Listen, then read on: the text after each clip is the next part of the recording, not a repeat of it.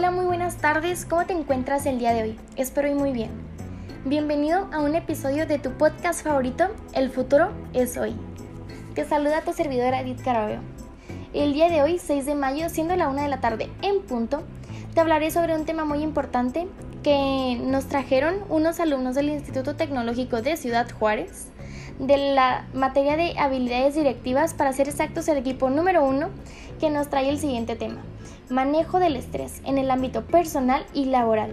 Para dar inicio con este tema, te voy a formular una pequeñita pregunta, una pregunta de inicio. Así que dime tú, ¿qué entiendes por la palabra estrés? Porque el estrés vive con nosotros. Siempre alguien está estresado, alguien tiene mucho trabajo, alguien tiene mucha tensión, pero nunca nos hayamos detenido a pensar qué significa la palabra. Porque la verdad, yo no.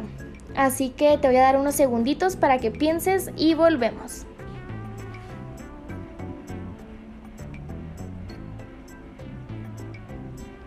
¿Listo? ¿Ya lo tienes? Porque yo sí. Así que te voy a compartir el pensamiento que yo tengo y tú me compartes el tuyo a través de redes.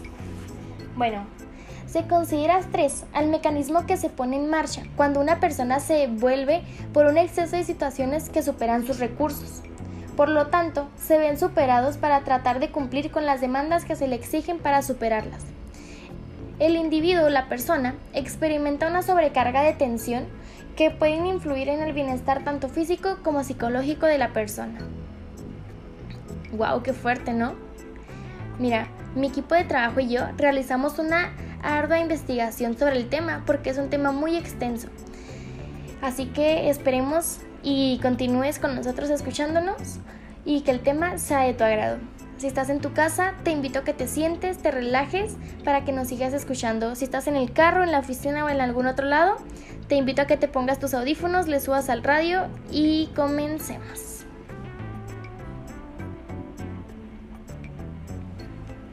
Como sabes, el estrés está presente en nuestro día a día, en el trabajo, en la escuela, en la casa. Este está conformado por varios elementos y factores que son los causantes del mismo, los cuales varían dependiendo de las actividades que realizamos. Hoy te mencionaré los principales factores causantes del estrés. Como número uno, tengo el honor de presentar el factor económico. ¿A quién no le ha dejado sin sueño el pensar qué pasó con el dinerito que traía en la cartera? ¿Qué hice ayer con el dinero que se me fue volando, se me fue como agua? Eso nos ha quitado muchas veces el sueño y nos ha dejado muchas noches en vela. También el pensar cómo vamos a pagar los recibos, cómo vamos a hacer para liquidar la cuentita, esto y aquello. Bueno, el dinero es necesario para vivir, claramente, así que si no tienes suficientes ingresos puede ser un gran quebradero de cabeza y muchas horas de sueño. Como segundo punto tenemos el sobrecargo de trabajo. Muchas veces los jefes creen que todo el trabajo es nuestro y no lo saben dividir y cuando nosotros somos jefes no sabemos delegar responsabilidades. Así que tienes que saber manejar las situaciones. Si eres un subordinado, tienes que saber hablar con las personas y decir, ¿sabes qué? Me estás cargando demasiado trabajo y no puedo con esto. Y si eres un jefe, tienes que aprender a delegar los trabajos y saber que no todo lo hace una persona. Bueno, este, como tercer punto tenemos la falta de satisfacción laboral. Eh, ¿Qué es esto? La falta de satisfacción laboral es el llegar al trabajo enojado, cansado porque no nos gusta. Eso nos genera estrés, el estar trabajando cuando no quieres hacer algo. Sentirse cómodo en el trabajo y tener la oportunidad de hacer lo que te gusta es algo que cada vez menos empleados pueden hacer, por desgracia. Bueno, como cuarto punto tenemos relaciones personales. Bueno, todos necesitamos socializar y cuando las cosas no salen bien con la persona de nuestro alrededor, es normal que nos afecte, que nos genere estrés. Muchas veces cargamos con los problemas de las demás personas, siendo que las demás personas no cargan con los nuestros. Así que llevamos cargas tras cargas tras cargas tras de nosotros y nos genera un gran estrés. Como punto número 5 tenemos la atención familiar el primer núcleo con el que tenemos contacto en nuestra vida. Normalmente suelen acompañarnos hasta el final. Es normal querer atenderlos como es debido, sobre todo cuando los abuelos o los padres se hacen mayores y quieres recompensarlos por todo lo que han hecho por ti, pero muchas veces no sabemos delegar las responsabilidades como lo tratamos en el punto número 2. ¿Sí? Así que este, hay que saber que ellos ya vivieron una vida, tú estás viviendo la tuya. ¿Te das cuenta de eso? Así que no puedes dejar de vivir tu vida por cuidarlos, aunque sean personas a las que amas y quieres demasiado. Y hay que aprender a soltar y dejar ir. Y por último tenemos presión en vacaciones. ¡Wow! Nunca había escuchado esto. Presión de vacaciones, yo en las vacaciones me relajo. bueno, las vacaciones supuestamente son para disfrutar, pero mucha gente no se lo toma así. Es más, hay personas que sienten estrés por no estar trabajando, otras simplemente se ponen nerviosas por salir de su zona de confort. Este tema creo que lo tocamos en ahora en la cuarentena, que no sabíamos qué hacer en casa porque nos tocaron unas vacaciones de muchos meses. No sabíamos qué hacer en casa al estar todos juntos, pues obviamente nos desesperábamos porque no estábamos acostumbrados a convivir todos en familia. Y eso generó mucho estrés en muchas familias, eh, violencia intrafamiliar y caídas en depresión. No decir nunca no es un grave error que puede traer consecuencias. Aprender a decir no es mucho más importante de lo que algunos creen no tener tiempo libre. El tiempo libre es fundamental para poder este, respirar, poder tranquilizarnos, poder ser nosotros mismos, acomodar nuestras ideas. Y cuando el tiempo nos falta, eh, caemos en un gran estrés que nos provoca eh, inestabilidad emocional. Esto también nos traería la falta de interés. Este síntoma normalmente afecta a personas que no encuentran nada que les motive. Por eso, la búsqueda de nuestros sueños nunca debe cesar. El desorden y la confusión. Sentirse confundido es un sentimiento que todas las personas viven alguna vez en su vida. Es como cuando estamos buscando el quién soy, quién eres y hacia dónde voy. Lo que ocurre es que pocas personas lo comparten.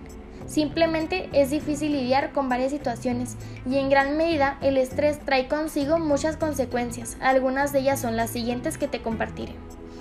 Este, muchas enfermedades causadas por el estrés son mortales. Se considera que la enfermedad del siglo XXI es el estrés. Bueno, te compartiré algunas enfermedades que, o síntomas que trae el estrés, que son las taquicardias, aumento en la tensión arterial, sudoración, alteraciones del ritmo respiratorio, aumento de la tensión muscular, aumento de la, glucosa en la sangre, sensación de preocupación, indecisión, bajo nivel de concentración, desorientación, mal humor, entre otras tantas. Además, puede traer consigo varios trastornos, como son el trastorno respiratorio, cardiovascular, inmunológico, endocrino, dermatológico, diabetes, trastornos psicopatológicos y muchos más como trastorno del sueño que se comentó al inicio del podcast. Bueno, para lograr evitar que el estrés llegue a niveles tan grandes que nos causen daño psicológico físico, es necesario llevar a cabo determinadas acciones. Para lograr evitarlo, tanto personalmente como organizacional, se considera que a nivel personal tenemos que manejar primero el estrés de nosotros y después manejar el de las personas. ¿Y cómo manejamos el estrés de las personas? No vamos a llegar a decirle, oye, cálmate, tranquilízate, no trabajes tanto, respira, esto, aquello. No. Tenemos que saber organizar, saber hablar y obviamente saber tratar a la gente. Así que te voy a compartir unos puntitos sobre el estrés personal. Tienes que identificar las situaciones que te producen estrés. Tienes que adoptar técnicas de gestión del tiempo. Gestionar tu tiempo es sumamente importante. ¿Para qué? Para que no se te junten las tareas y no te generen estrés. Si quieres hacer ejercicio y comer saludable, levántate temprano para que llegues a alcanzar bien al trabajo. Utiliza estrategias de afrontamiento positivo. Estos son los comportamientos que adoptamos para afrontar demandas, problemas y sucesos vitales. Tener un comportamiento proactivo, levantarte temprano, agendarte, poner este, tus prioridades antes que las cosas que no lo son, autorregularse y practicar técnicas de relajación si es necesario. A nivel organizacional, es necesario llevar un programa para evitar el estrés dentro de las organizaciones. En este se puede retomar las siguientes medidas. Aportar formación de privilegios de auxilio y bienestar específicamente orientados a la salud mental tanto para los gerentes como para los subordinados. ¿Lo entiendes? ¿Cómo algo tan pequeño se vuelve algo tan grande? Fomentar una cultura de comunicación abierta sobre la salud mental y bienestar para que los empleados sepan que está bien hablar sobre el estrés laboral y no se sientan muy presionados, que sepan que lo pueden hablar y que pueden comentar sus inconformidades o sus problemas. Insiste en que pedir ayuda no es una señal de debilidad. Aumentar la flexibilidad en sus procesos de trabajo ser claro acerca de las políticas de comunicación en el ámbito laboral. Evita enviar correos electrónicos o llamar a los empleados una vez concluido su horario laboral. Estas son algunas medidas que se pueden llevar a cabo para reducir el estrés mm, de las personas y el tuyo y mejorar el área de trabajo, así como ser un poquito más proactivo. ¿Lo entiendes? Piensa un poquito en qué cosas haces tú ¿Qué cosas hacen los demás que te generan estrés? Bueno, este, hasta aquí nuestra información sobre este gran conflicto de las personas y su vida cotidiana que es el estrés. Y no olvidemos que el estrés se puede interpretar de muchas maneras y debemos darnos cuenta a tiempo, buscar ayuda y soluciones para que no afecte nuestra vida personal y laboral. Si eres una persona que vive bajo mucho estrés, te invito a que lo platiques y si hay manera de solucionarlo, de bajar tu carga de estrés, podrías buscar este ayuda, buscar una manera de solucionarlo. Quizás necesites platicar con un psicólogo, tal vez solo necesitas agendarte y acomodar tus tareas un poquito más organizado o te haría falta practicar yoga, ejercicios de respiración o si ya es un caso muy avanzado, pues un poquito de medicación e idas al médico. Bueno, debemos de tener en cuenta lo que nos hace bien y mantenerlo y lo que nos hace mal desecharlo de alguna u otra manera. Lo bueno se queda, lo malo se va. Bueno, por último, no se les olvide seguirnos en nuestras redes sociales. Ahí encontrarán más información sobre los tipos de estrés. También interactuamos con ustedes y hacemos dinámicas para estar más en contacto. Ya saben este, que la cajita de comentarios está aquí abajo y tendremos más podcast sobre esto porque es un tema que se nos quedó un poquito corto y de todas maneras si eres nuevo en el canal te invito a que busques nuestros otros podcasts porque tenemos muchos temas interesantes de los que hablamos cada semana. Ahora sí, sin más ni menos, me quiero agradecerles por estar conmigo en este podcast, por acompañarme estos minutitos y ya sabes, aquí estamos el próximo jueves, como cada semana a la una en punto. Cuídate mucho, espero tengas un excelente día, medita sobre el tema, pon en los comentarios qué piensas, cómo se te hizo, qué podemos cambiar, qué podemos mejorar. Hasta la vista, bye.